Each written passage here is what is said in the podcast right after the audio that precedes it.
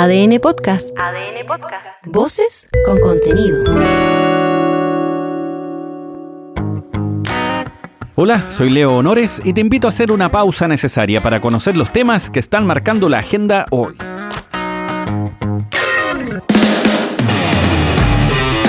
Comenzamos la semana tocando madera. Esperemos que sea un poco más tranquila. ¡Tienes que estar tranquilo nomás! ¡Tranquilícense! Además, estamos a mitad de mes. Oye, ¿cuándo pagan? Estamos para la corneta. Ya hemos malabareado todo con el sueldo. El calor nos tiene agobiados. Las vacaciones terminan para algunos, mientras que para otros se acercan. Tú puedes llegar, Leo. Pero los problemas en las provincias de Valparaíso y Marga Marga están muy lejos de solucionarse. Si bien la emergencia por el mega incendio ya está controlada, está en marcha una de las tareas más difíciles, la reconstrucción. Hace unos días escuchábamos al presidente Gabriel Boric anunciar la reactivación del Fondo Nacional de Emergencia, que había sido utilizado en los incendios del 2023 y también en las inundaciones del mismo año. Pero hay más.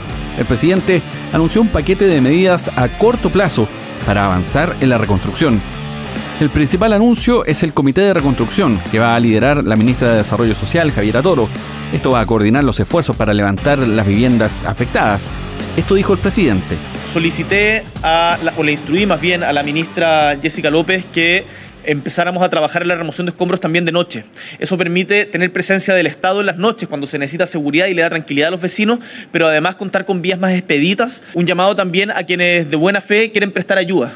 Eh, y que llegan muchas veces con muchos vehículos a la zona. Hay que hacer todo lo posible por concentrar la menor cantidad de vehículos para permitir la circulación de los vehículos de emergencia, de los servicios, de la remoción de escombros. Son nueve las medidas anunciadas, entre ellas el proceso del pago del bono de recuperación a los hogares afectados, el bolsillo electrónico de emergencia para la compra de materiales de construcción, el subsidio de retención laboral para apoyar a las micro, pequeñas y medianas empresas. Pero sobre lo que viene, lo que se necesita, esta es la alcaldesa de Quilpué, Valeria Melipillán.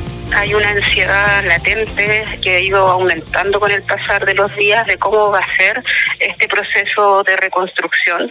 Estamos a puerta, ¿cierto?, de que llegue el otoño, que llegue el invierno, por lo tanto hay una preocupación de si es que van a haber, ¿cierto?, ayudas para la autoconstrucción, cómo se va a distribuir los si van a haber subsidios de arriendo y cómo va a ser el proceso de levantamiento de viviendas de emergencia. Todas estas etapas son clave. Lo complejo es que toman tiempo, al menos un par de meses, para tener las viviendas emplazadas. Aunque sean temporales, requiere tiempo. Y aún restan labores fundamentales antes de, como retirar la totalidad de los escombros de las viviendas afectadas. Pero incluso antes de eso, que ya es urgente, hay otras situaciones que no pueden esperar, desde lo más básico. Esto nos contó uno de los vecinos damnificados, José Beltrán. De, a poquito ha llegado sí la ayuda, los camiones a limpiar. Aquí ya andaban ratones y lamentablemente se lo digo con base porque los vi. Estaban asaltando, estaban quitando nuestros terrenos. Lo que yo necesito en todo momento, para mi cuadrilla, para mi gente de acá, de, mi- sector, es el baño, que urgente el baño. ¿Dónde voy a hacer? Mi necesidades biológicas es lo principal. Si sigo escarbando voy a encontrarme, con todo respeto digo, mierda.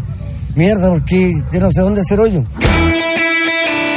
Ahora, la semana, como te digo, arranca con un poco más de calma, aunque no más fresca. Las altas temperaturas vuelven con todo. Desde la Dirección Meteorológica de Chile se emitió una alerta para este martes. Se espera una máxima de hasta 37 grados en la zona centro y sur del país. Nos vamos a freír lentamente en nuestros propios aceites. ¡No puede hacer tanto calor! Afortunadamente la grasa es sabor, como dicen. La grasa es mi amiga. Este es Cristóbal Torres, experto de la Dirección Meteorológica. La- las tendencias climáticas para este verano indican niño y que para ya el, el, el trimestre de junio, julio, agosto deberíamos pasar a niña. Entonces en el invierno deberíamos estar ya en, en niña y si se mantiene esa tendencia lo más probable es que el próximo verano también lleguemos con una etapa niña o si no neutral. Si tratamos de ver el lado positivo, la ropa se seca más rápido. Podemos secar frutas u otras cosas también, en menos tiempo. Dátiles, higos, todo eso deshidratado, a eso me refiero. Algo que nos permita alimentarnos mejor, no sean mal pensados.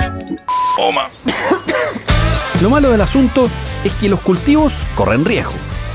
Una cosa es su desarrollo estacional en verano, a los que están adaptados, pero estos choques de calor afectan las cosechas.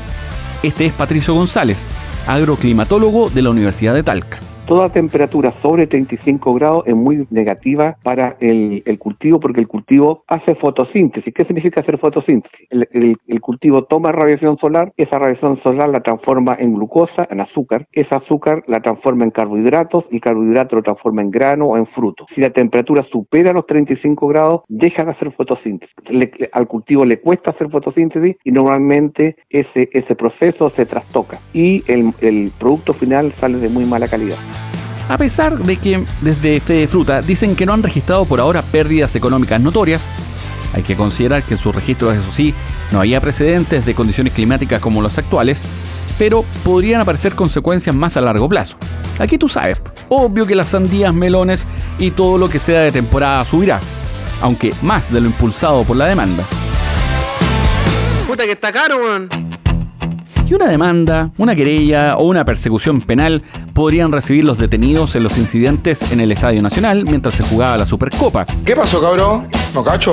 La situación se salió de madre rápidamente. No. Se pidió un minuto de silencio por la muerte de Sebastián Piñera. Es verdad. Pero los hinchas cantaron con todo. Un par de versos con un amor y espíritu republicano que conmovía mucho.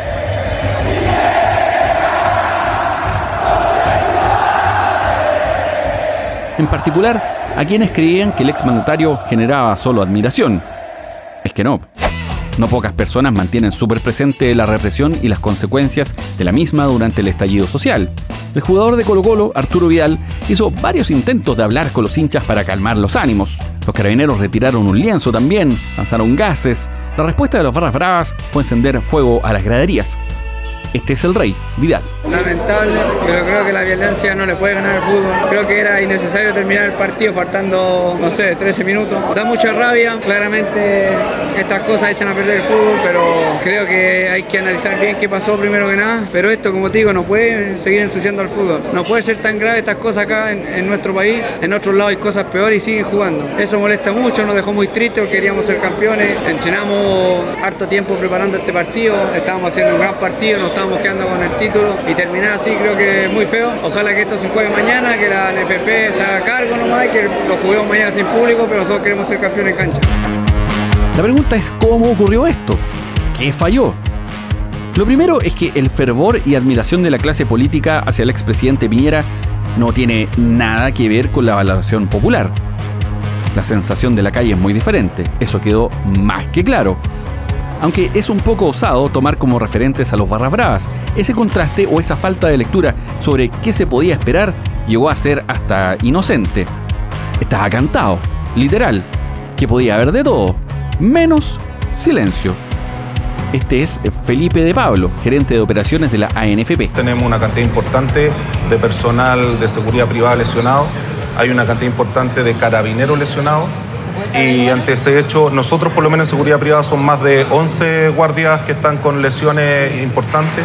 Carabineros anda en un número cercano, es un número que tienen que entregar ellos. Y aparte de eso, ya estaba corriendo eh, peligro la integridad de los propios jugadores por la cantidad de proyectiles y todo lo que estaba sucediendo. Y hay que decir que había medidas especiales, guardias ad hoc, controles más estrictos, pero faltó lo principal, ponderar la reacción que podía significar un minuto de silencio para alguien que no era muy querido por la gente ligada al fútbol. Y un par de apuntes relacionados. El helicóptero en que murió el expresidente Piñera fue trasladado a la capital. Comienzan ahora los peritajes para determinar si hubo fallas técnicas, que, por supuesto, todos estos peritajes pueden tomar meses. En ADN conversamos en exclusiva con el fiscal Eugenio Campos sobre la investigación que viene para intentar aclarar las causas de este accidente no tan solo las pericias, también mecánicas y de carácter estructural, ¿no? De instrumentos, eléctricas, mecánicas, eh, de aeronavegabilidad, por cierto, climatológicas, la misma em, em, recepción de las declaraciones de los demás ocupantes de la aeronave como testigos presenciales eventualmente del tanto del despegue como de, de la caída de la aeronave, si es que los hubiere, ¿no? Eh, son cuestiones sumamente relevantes. Y a eso también hay que sumar eventualmente, conforme a lo que puedan disponer también los peritos especializados, algún requerimiento de carácter internacional. Por de pronto, desde ya se saben los manuales y mantenimiento de la misma aeronave eh, al fabricante, ¿no? Mientras eso ocurre, en Chile Vamos siguen sacando cuentas sobre cómo capitalizar su figura. Aunque ahora con un poco más de pudor o tranquilidad, porque acuérdate, empezaron a hacerlo en pleno velorio. Fue bien feo eso. Pero además no hay que olvidar que a fin de año hay elecciones. Es que esta gente tiene que vender. Soy Leo Honores y esta fue una pausa necesaria. Ya sabes cómo va el día. Comparte este capítulo o escucha los anteriores en adn.cl, sección podcast o en podiumpodcast.com, donde escuches tus podcasts.